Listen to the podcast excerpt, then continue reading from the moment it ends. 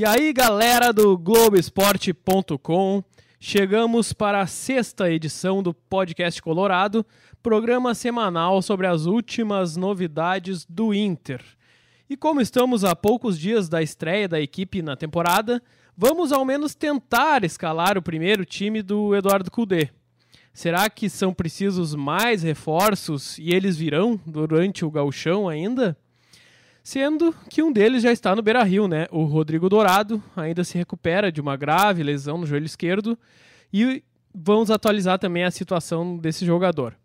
Estão aqui comigo o Eduardo Moura, repórter do Globoesporte.com. Tudo bem, Eduardo? Bom retorno das férias. Como Opa, é que estavam as férias? Muito obrigado, Beto. Muito boas, né? É sempre bom dar uma desligada. Muito obrigado. Aproveitou bastante a praia que eu vi. É verdade.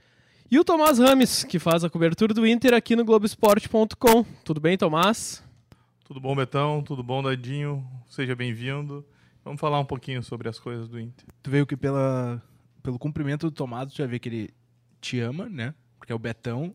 E ele. Dadinho, ele não gosta muito de mim. Mas é isso aí. Vamos lá. Dadinho, carinho? Dadinho né? Pi. Feitas as devidas apresentações, está na hora de falar de outras apresentações que são as do Inter. Moisés, Marcos Guilherme, Thiago Galhardo, Rodinei e Musto.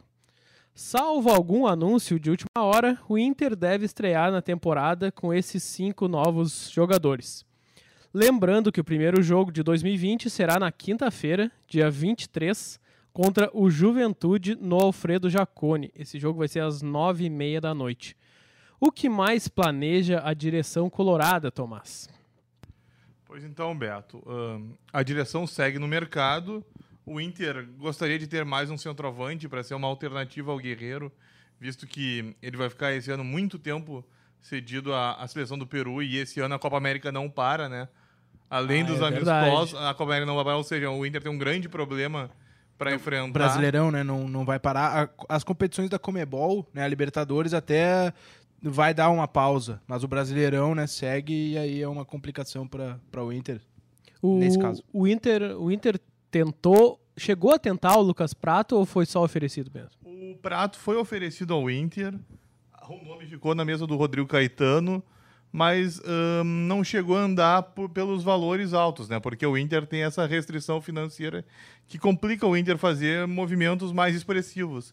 E o Prato, por ser um grande nome, por ser um grande jogador do River, complicou. E o, mas o próprio Prato disse que não pretendia sair do River, ou seja, mesmo que o Inter tivesse bala, não ia rolar. Foi o mesmo que aconteceu com o Nacho, que o Inter fez mais, tentou mesmo comprar, mas o River não quis liberar e aí não teve jeito. E também dependia do desejo do jogador, né? Exatamente. Uh, Tomás, uh, agora falando sobre o substituto do Guerreiro, então o único que tem no momento é o Potker, que nem é um centroavante de, de ofício, né?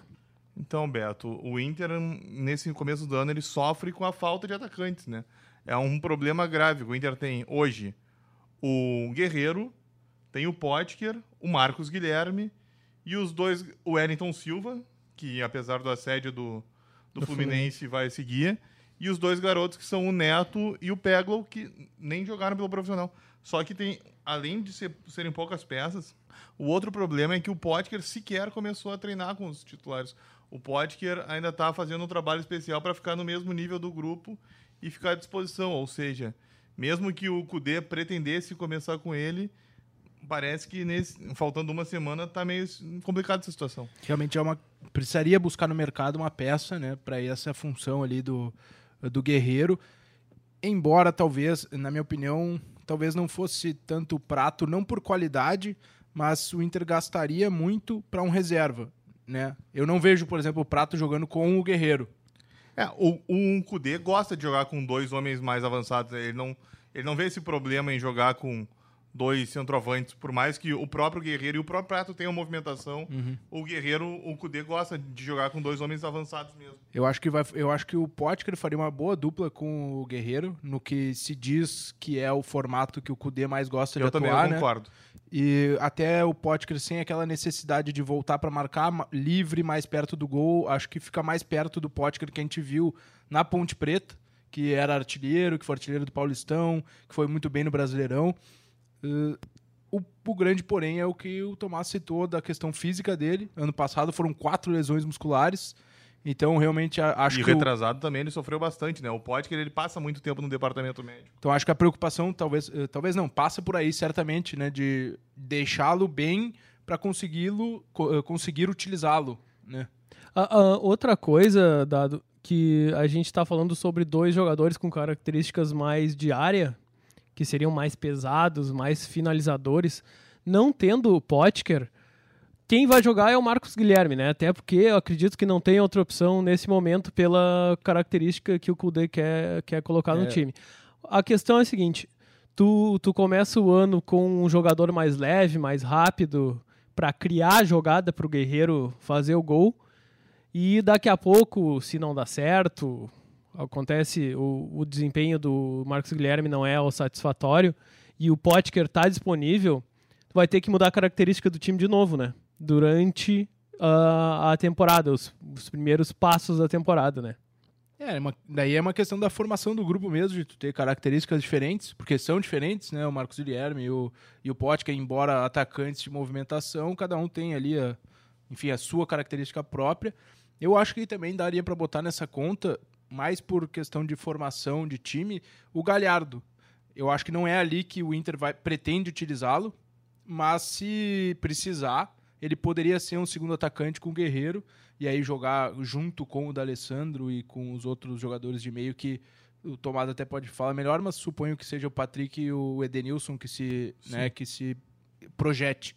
Vamos, vamos botar mais uma, uma questão no ar aí que o, que o Dado citou agora.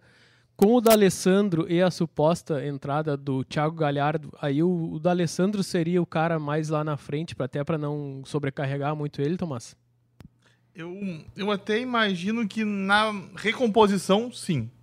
Mas para criar, eu ainda acho que o D'Alessandro é o pensador do Inter.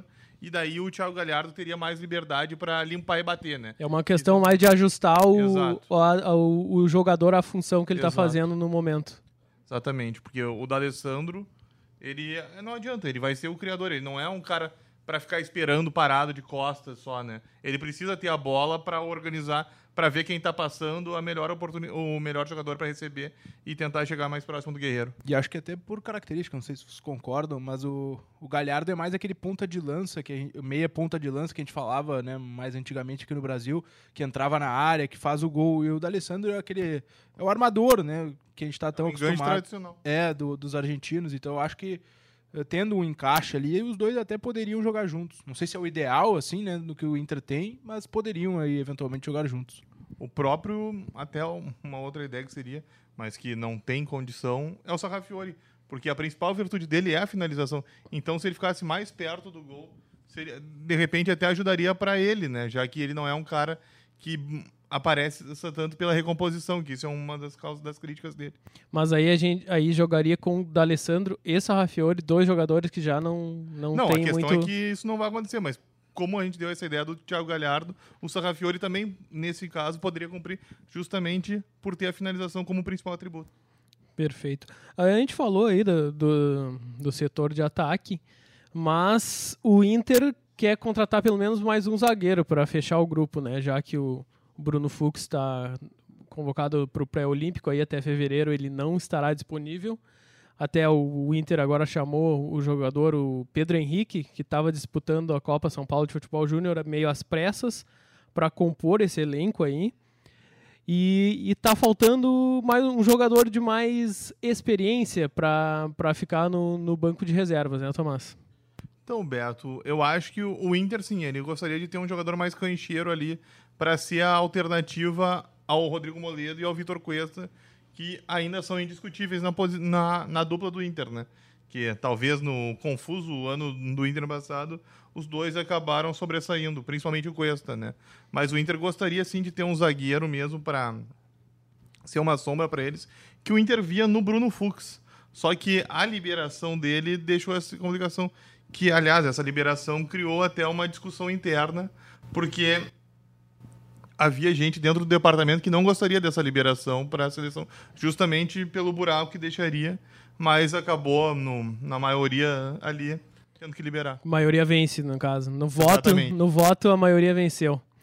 Não, no momento não tem nenhuma negociação, especulação aberta sobre qualquer zagueiro aí Não, que a gente não, pode pensar, não, né? Não temos a informação de quem, qual será o tiro. Perfeito. Vamos lembrar também que durante essa semana o presidente Marcelo Medeiros deu uma entrevista à colega Mauriane Dornelles, da RBS TV, e afirmou que neste ano o Inter aumentou a estatura da defesa, Tomás. Ou seja, a gente já pode en- entender que Rodinei e Moisés começam como titulares já na temporada, botando o Heitor e o Wendel no banco de reservas. Mas a gente foi atrás dos números, né, das estaturas do time do ano passado e deste ano, lembrando que é só situação da defesa, citada pelo presidente. E o que, que a gente chegou à conclusão aí, Tomás? Pois é, Beto. ahn, eu acho que talvez o presidente Medeiros tenha se confundido na explanação sobre o que ele queria dizer, porque ah, a, de- a defesa de 2019 para de 2020, ela só é um centímetro menor. Hoje, ah, é, a defesa do ano passado terminou com o Lomba, o Heitor, o Moledo, o Cuesta e o Wendel. A média dela dá 1,83. A que nós acreditamos ser a primeira defesa do Inter tem o Lomba, o Rodinei, o Moledo, o Cuesta, né, que a defesa é indiscutível, e o Moisés. E ela fica com 1,84. 1,84. Tu tens aí a altura de cada um, individualmente? Sim, sim, sim. Vamos lá então. Marcelo Lomba, 1,89. Heitor 1,74. É o e o. Rodinei. 1,75. É, não tem tanta diferença. Aí Moledo e Cuesta. Um, o Moledo tem 1,88 e o Cuesta 1,87. Perfeito, tá. Esses dois não mudam, né? Na lateral esquerda, a diferença do Wendel para o Moisés. O Wendel tem 1,79 e o Moisés tem 1,81. É, é uma, é uma diferença, ligeiramente mais alto. né? diferença suficiente para acreditar que, que vai mudar alguma coisa, questão de estatura, Dado? É, Não me parece, né? Uma, uma mudança muito. Eu acho que a característica dos laterais que chegam, daquela intensidade tão falada eh, dos jogadores desde a chegada do Kudê, né? Para, enfim, estar num- no modelo que o técnico argentino quer, é, é mais importante do que exatamente a altura. Os dois têm porte físico, né? Avantajado. Sim, é, eles são E- bem fortes. Eles é são coisa. fortes, eles disputam, vão, né, pra, pra porrada, como a gente diz. Então, eh, acho que é mais na- nessa questão do que exatamente na altura, né? Eu sei que o presidente falou na altura, mas eh, acho que. Seria mais a envergadura. É, eu, eu acho que é- é- o, o- acho que a linha de defesa do Inter fica mais física. Eh, Com exemplo, certeza. com, com o Rodinei eh, na, em comparação direta com o Heitor. Talvez o Heitor seja um pouco mais técnico, mas o Rodinei é um cara mais físico, de repente mais rápido, mais, eh, enfim, cumpre as, as necessidades mais rapidamente dentro de campo. O Moisés, talvez da mesma forma, acho que talvez a diferença seja maior ainda em relação ao Wendel que o Rodinei e do Heitor, né, em termos de velocidade. Então, talvez seja essa questão aí mais que, que vá pesar mesmo para o início de, de 2020. O que me chama muita atenção, na verdade, do Moisés é o fato dele ser um grande ladrão de bola, né? Que ele foi o, o sexto principal no Brasileirão, que ele roubou 76 bolas. Isso sim é, um, é uma coisa gritante perto dos outros. E, esse, e é bem. E justifica justamente isso que o, que o Dado e o Tomás falaram sobre a questão do porte físico, né? Do- de tu ter a intensidade que o Kudê quer para roubar a bola, atacar e depois voltar para marcar de novo, né, Tomás? Exatamente. O traba- os trabalhos do Cudê são basicamente isso. É o toque de primeira e quando o time perde a bola, é já estar em cima do adversário para tentar recuperar ela Fazer- o mais rápido possível para já subir para o ataque de novo. Que ele perde e pressiona, né? Que chamam. Exatamente. Vamos lembrar aí que o, o Tomás fez essa matéria do- dos números do, do Moisés comparado aos laterais esquerdos que jogaram no Inter em 2019 pelo Brasileirão. E aí é só conferir lá no globesport.com/rs que tem essa matéria bem completa lá com os números de todos os jogadores. A última questão com relação às laterais é: esse rodízio vai continuar ou vai ser resolvido com esses dois jogadores, Tomás? Olha, Beto, aí só o jogo e o Cudê poderão responder, né? Hoje, hoje é muito complicado. Em tese, eles chegam para ser os donos da função, né? Porque mesmo o Heitor tendo conquistado a posição, ele não acabou o ano bem. Ah, o Inter tomou muitos gols, principalmente em cima dele. É, se a gente pegar os vídeos, a gente vê que ele costumeiramente acabou sendo driblado antes dos gols acontecerem. E o Wendel também sofreu muito em cima das jogadas dos adversários e acabou virando um alvo da torcida. Ou seja, eles dois chegam para tentar recuperar, por mais que o Rodinei ainda tenha sofrido uma contestação durante a contratação dele. Me parece claro que os dois serão titulares, até pelo Inter ir buscar dois laterais no mercado. Só que, como o Tomás disse, se não render, acho também que não vão ter eh, cargo cativo e toda essa paciência assim, porque a torcida do Inter também nos últimos anos não tem Paciência não é muito é, não, uma não tem virtude sido da torcida forte do Inter. de você, torcedor colorado que está nos ouvindo, né? Uh, Então me parece que vão ter que dar uma resposta muito rápido, assim como o Inter no geral na temporada, porque tem o jogo que é, Com Muito um- mais do que o Inter, acho que o Cudê, né? chileno. com, com um chileno que talvez, não sei aí, de repente se não pode acontecer esse jogo, né? Porque a União Espanhola não quer jogar, só fazendo um parênteses. E aí, não sei se a Comebol vai classificar a Universidade do Chile ou de repente passa o Inter por VO. Lembrando que esse jogo está marcado para o dia 18 de janeiro. Hoje nós estamos aqui no dia 16 gravando, faltam dois dias, é no sábado. E até lá tem que ter alguma decisão, né? E a União Exato. Espanhola já disse que não vai jogar. A União Não Espanhola reafirmou não quer agora, né? jogar e ela, ela tinha casualmente marcado um amistoso, mas ela cancelou o amistoso. Mas ela segue sem querer jogar contra a Laú. Pois é, vamos aguardar esses próximos desdobramentos. Mas então vamos para a parte prática. É hora de escalar o provável Inter para a partida contra o Juventude. Aliás, tem algum jogo treino marcado nesses próximos dias, Tomás? Ainda não, Beto. Ah, não, não sei se ocorrerá, mas hoje não há jogo treino marcado.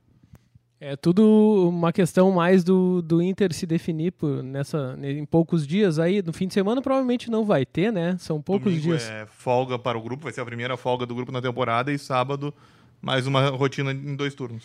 Então nós vamos ver isso direto na prática, né? Eu fiz um esboço aqui, não sei se vocês concordam comigo, quem é que a gente pode colocar aqui nessa escalação, no 4-1-3-2 do Colde.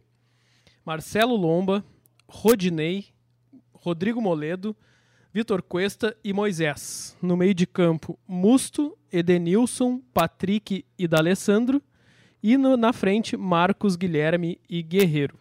Antes de começar a fazermos as teses sobre o time, o Tomás, né, até a gente deu uma matéria no Globoesporte.com sobre a questão do Musto, né? Pode ser um.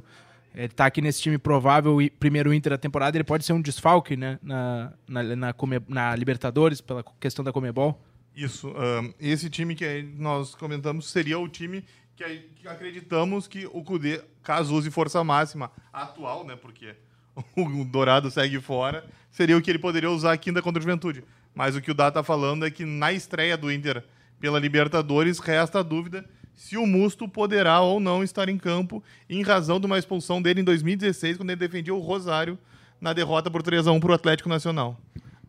Perfeito. Agora, dentro desse, dessa, das possibilidades de O escalação- Inter ainda não sabe sobre. Fez a consulta, mas ainda não teve resposta, né, Tomás? Exatamente, Beto. O Inter, o departamento jurídico do Inter entrou em contato com a Comebol e aguarda a análise da Comebol para dizer se ele está liberado ou não. E também, paralelo a isso, ãh, como é uma negociação internacional, o Inter espera da FIFA né, o envio da transferência internacional para saber se o- ele não tem uma penalidade a cumprir quando era do ESCA. Ou seja, tem essas duas questões a serem destravadas para o Inter.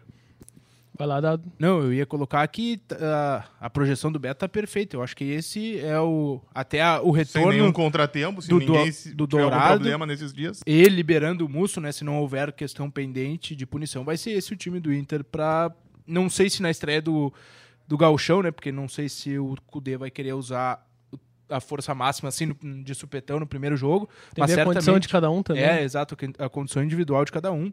Mas certamente esse time aqui é o da, da Libertadores, né? Para aquela fase preliminar. Acho que é dentro do que o Inter contratou, é o que tem de melhor, né? Eh, E me parece, a gente pode fazer um exercício também de ver o time reserva, para dar uma olhada no grupo. Fazendo de cabeça aqui. Danilo Fernandes, Heitor, o Bruno Fux, Roberto e o Wendel. Ali Lindoso, tem o Nonato, O Nonato vai ser um que vai ter mais chances esse ano. É isso que eu ia perguntar. O, o Nonato, o Lindoso, que terminou 2019 como cabeça de área titular, e o Thiago Galhardo são os principais nomes para roubar alguma posição assim já no começo da temporada, né? Além da questão do Potker, né? A partir Claro, do claro. o Potker estiver liberado e em condições, o Potker sim é um candidato em potencial a estar no time. Perfeito. Então temos, teríamos também o, o Nonato, o Rodrigo Lindoso no meio de campo, dado. Uhum. Me ajuda mais. Quem mais poderia entrar aí? É, possibilidade José Gabriel, É, Johnny. do, do próprio José Galhardo. Aldo. É, esses É. meninos até depois, né? Porque o Sarrafiore, desses meninos, ele tá na frente, né? Ah, claro, tem o Salafiore e também. o Wellington Silva e o Potker também nesta, nessa, compo- Né. nessa. Faltaria, é, só para fazer, pra gente ter uma ideia, dar uma ideia também pro torcedor que tá nos ouvindo, eh, da questão do grupo que ficou o Inter, né? As peças que o As- Cudê tem para trabalhar, né? E me parece também, né, que esse meio-campo com Edenilson e Patrick, que foi, digamos assim, o esteio do Odair, vai seguir também como o esteio, eh, vai dar muito suporte para o Cudê nesse, eh, nessa pretensão de jogar em cima do adversário, de marcar, de roubar a bola no campo ofensivo, né? Eles eram os principais jogadores que faziam isso, né? na- época do Odair e, e também naquele momento final ali com o. como é- esqueci o nome do treinador do Inter. Zé Ricardo. Zé Ricardo, per- perdão. Ahn, é isso mesmo, Tomás? O que, que tu acha? Não, eu concordo, mas tem uma questão um pouquinho diferente que é a forma, né? Porque o Patrick, ele tem uma questão que não se encaixa com o estilo Cudê, que é o ficar demais com a bola, né? A segurar a bola, arrastar. Ele conduz ele muito, gosta né? de conduzir a bola até não poder mais. E isso é uma coisa que não vai ser tanto com o Cudê, né? Que o Cudê é o toque de primeira, no máximo dois toques, até chegar nos jogadores decisivos para resolverem. Mas aí o recado já está sendo dado nesses primeiros treinamentos, né? Que tu tá vendo de perto aí, é justamente isso. Exatamente, tipo, o Kudê, o Kudê e o Ariel Brode, que é o primeiro auxiliar dele, conversam bastante com o Patrick. Eles têm um carinho pelo Patrick, como os irmãos. Com acento no ar. Exatamente, virou o Patrick do Inter.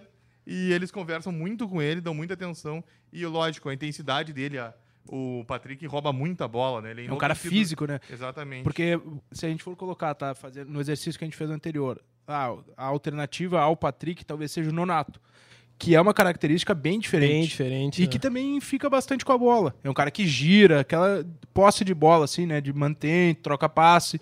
Então, eh, me parece que o Patrick sai na frente, mesmo arrastando muito, né? Por causa da, da característica mesmo, até do, do reserva. Embora o Nonato seja elogiado lá no Inter, né? Mas eh, o Patrick é um cara, mesmo como o Tomás falou, de roubar a bola, de pressionar, de morder o calcanhar do, do adversário. Ele mesmo brinca com isso, né? Esse é. É. um dos lemas dele. Mas eu também vejo, dado que o, o Nonato, em alguns jogos, pode substi- substituir o próprio D'Alessandro, principalmente fora de casa, né? Porque o Nonato também sabe ser o criador do time. Isso é isso, perfeito, eu concordo também. E é- mais intenso que o Dali, né? Na questão da marcação, de pressionar. ali. Exatamente, até pela idade dos dois, né? Perfeito, gurizada. Ah, precisamos ah, ir nos encaminhar para a parte final. E aí nós vamos falar de um jogador que teria lugar cativo nesse time, né? A gente até já tocou no nome dele, o Rodrigo Dourado. Ele se recupera de uma lesão grave no joelho esquerdo, sofrida ainda em abril do ano passado, e sequer voltou a trabalhar com bola nessa pré-temporada. Mas o médico do Inter, Carlos Poisel, concedeu, concedeu uma entrevista coletiva na qual ele esclareceu a situação do jogador, uma entrevista bem legal. E nós vamos ouvir um trecho dela aí. Não é um cenário ideal, mas é um cenário animador, porque esse edema de tíbia sumiu e existe ainda, resta ainda alguma coisinha no fêmur que a gente até esperava para isso. Ahn, o importante é que ele está se sentindo bem melhor, está caminhando normal, tá com, não está com dor. É um atleta que jogou só no- em julho e que passa ah, dois meses e meio de muleta, a gente não pode jogar os leões agora, né? Nós vamos ter que ter uma, um processo lento de reabilitação clínica e fisioterápica, e isso nós vamos ter que fazer agora paulatinamente. Eduardo Moura, que é especialista em lesões do joelho aqui no Globoesporte.com, poderia nos explica- explicar melhor esse processo de recuperação, Dado? Oh, já vi que Quantas lesões no joelho? me, me É o taxaram. Ronaldo do Globoesporte.com. Me taxaram de bichada aqui, né? Mas tudo bem, vamos lá. Eu diria Eu- que é mais do que isso. Respondendo a, a pergunta do Beto, eu operei o, cru- o ligamento cruzado anterior do joelho. E depois eu tive uma outra lesão mais simples de colateral, aquelas batidas na pelada que incha, que o cara fica sem poder jogar ali um tempo, mas que depois passa, enfim, que não tem que passar por cirurgia, né? Não é exatamente o mesmo caso do, do Dourado, né? Falando da minha experiência pessoal, mas é um processo lento, fisioterapia que tem que ser diária, né? Para tu conseguir ganhar mobilidade no joelho, para conseguir eh, ter pequenas vitórias assim, E- Vitórias diárias. É, vitórias diárias e que o Dourado, uh, acho que pelo menos no ano passado não teve, né? Houve ali os problemas uh, de ter feito uma primeira cirurgia, depois voltado, dado o problema outra vez, né? Ele O- voltou a sentir depois. O Poisel, o Poisel explicou, eh, fez um, deu um cronograma re- retroativo, vamos dizer assim, da lesão do Dourado, e que o Inter ahn, procurou problemas por uns de- entre abril e julho, abril, maio, junho, julho, quatro meses, fazia ah, Exames de imagem. recorrentes exames de imagem que não mostravam nada. Isso, quem é a gente para discutir, que não temos o, o olhar profissional para isso. E somente lá no dia 10 de julho, depois da intertemporada que ele treinou, o Inter jogou contra o Palmeiras e aí ele seguiu reclamando de dores. Rodrigo Dourado seguiu reclamando de dores. E aí, depois disso, que o Inter foi verificar esse edema ósseo. E é aí que complica porque a questão do edema ósseo demora muito mais para desaparecer, né? Ele tá no osso, então é um tratamento muito mais chato, mais demorado, assim, digamos É, assim. como, como o Poisel falou, o Inter voltou a estaca zero naquele momento, né, Thomas? Aí não, tem, não teria nem como fazer uma previsão do retorno dele, que é, é o que a gente tem até agora. Ele não deu um- uma previsão de retorno ainda. O Dr. Poison, ele comentou, ele não deu a previsão, mas ele disse que agora ele pretende, não, talvez não só ele, mas o staff médico, começar a conversar mais com a imprensa para dar um, uma para dar uma situação assim de 10 em 10 dias se o Dourado está evoluindo, se a como está a recuperação dele para saber, enfim, quando ele vai poder estar à disposição do Cudê, porque o Dourado é uma peça muito importante para o Inter. Eu entendo como a mais importante pela força defensiva que ele tem no time. E a E- liderança, é evidente, tanto que ele era o capitão do time, né? E só vamos botar um parênteses para louvar isso. Tomara que o Inter faça Ah, realmente perfeitamente, perfeitamente. Porque no atual momento que a gente vive com rede social, com fake, com tudo que rola em Twitter e etc., ficar calado abre brecha para outras interpretações. É, E dúvida. é sempre aquela coisa que alguém fala em algum lugar e começa a ser reproduzido, reproduzido, reproduzido, daqui a pouco vira verdade. E essa é uma iniciativa muito legal do Inter, que a gente tem que elogiar aqui mesmo.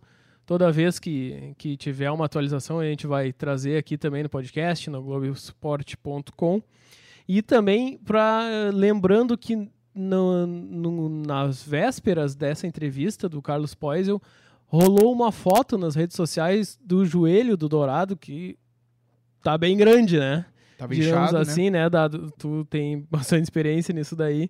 E, mas o, o Dr. Poisel falou que, que ele tá relativamente menos inchado do que estava antes, né? Então, para ver o tamanho da gravidade desse problema aí.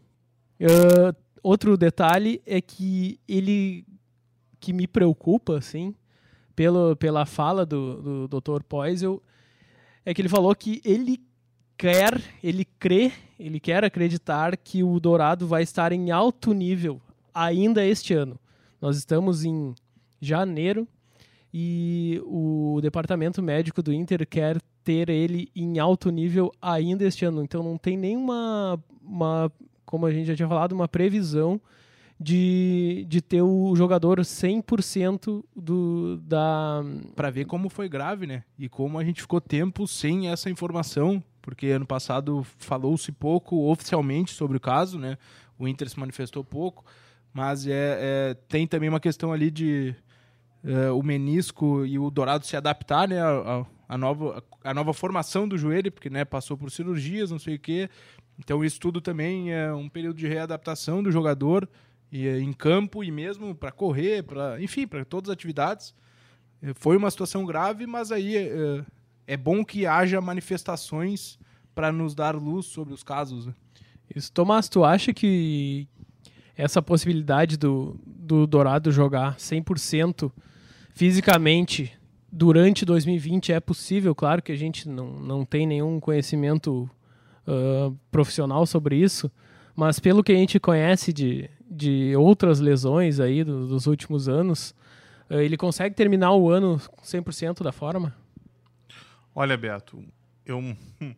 É, como você disse, complicado justamente por não ser a nossa área, mas pelo que conversamos e pelo que dá a entender, ele vai estar assim à disposição ao longo do ano. Ele vai ser um, um grande, um, uma peça muito importante para o Cudê. E outra, o Inter precisa renovar o contrato dele, né? Ou seja, não só é importante a recuperação dele, como a situação, o futuro dele é importante, porque ele é uma das principais peças do Inter e o Inter pode perder no final do ano. Ou seja, é fundamental ele voltar também, justamente para a carreira. O contrato dele vai até o fim do ano ou até o meio do ano que vem? Fim. Fim do ano. Então, no meio deste ano, ele já pode assinar o pré-contrato com algum outro Exato. time, né? Então, tem mais essa questão para debater. Eu acho que na tua pergunta, Beto, depende muito de quando o Dourado vai voltar, né? Porque se em março ele, por exemplo, voltar, treinar com bola e ficar à disposição, uh, ele tem aí nove meses né, para terminar o ano bem. Certamente aí ele vai estar tá no fim de 2020 no, no, bem fisicamente, já bem adaptado. Agora, se ele volta, por exemplo, a, a trabalhos com bola, sei lá, em junho, e aqui eu estou fazendo uma suposição, não é informação é mais difícil terminar o ano no alto nível, sabe? Eu acho que depende de eh, essa situação estar tá relacionada diretamente ao quando o Dourado vai uh, voltar a treinar com bola e aí ficar à disposição, né? Para ver se ele termina o ano no mais alto nível dele ou não. E creio que isso esteja diretamente ligado à renovação de contrato dele, né? Exatamente. Isso é um fator que o Inter e ele ainda discutem porque ele quer estar tá bem também, né? Ele, ele quer e ele precisa estar tá bem para discutir a renovação, para também saber do futuro dele, né? Porque ele é um jogador muito cobiçado, ele é um principal jogador cobiçado pelo Inter a várias janelas do mercado internacional e o Flamengo também já está de olho nele. E a gente sabe que quando o Flamengo está de olho, não é para brincar, né? Não é pra brincar. Ele era o principal nome para o Inter fazer caixa, né? Que é uma coisa que o Inter Exatamente. tanto precisa fazer dinheiro, ele era o principal nome. Uh, então vamos torcer aí para que o Dourado volte o mais rápido possível aí. O Dr. Poisel também falou que ele está com a cabeça muito boa em relação a isso, está querendo se, se esforçar para treinar, para voltar. Mas era isso, galera. Chegamos ao fim da quinta edição, da sexta edição, perdão, da sexta edição do podcast Colorado. Obrigado, Eduardo Moura. Mais uma vez, bom retorno das férias. Eu que agradeço, Beto. Obrigado, Tomás Rames. Muito obrigado pelo convite, Beto. Um abração. Um abraço da e obrigado a você que nos ouviu. Não esqueça que semana que vem tem mais. Enquanto isso, acompanhe tudo sobre o Inter no globesport.com/rs. Um abraço e até a próxima.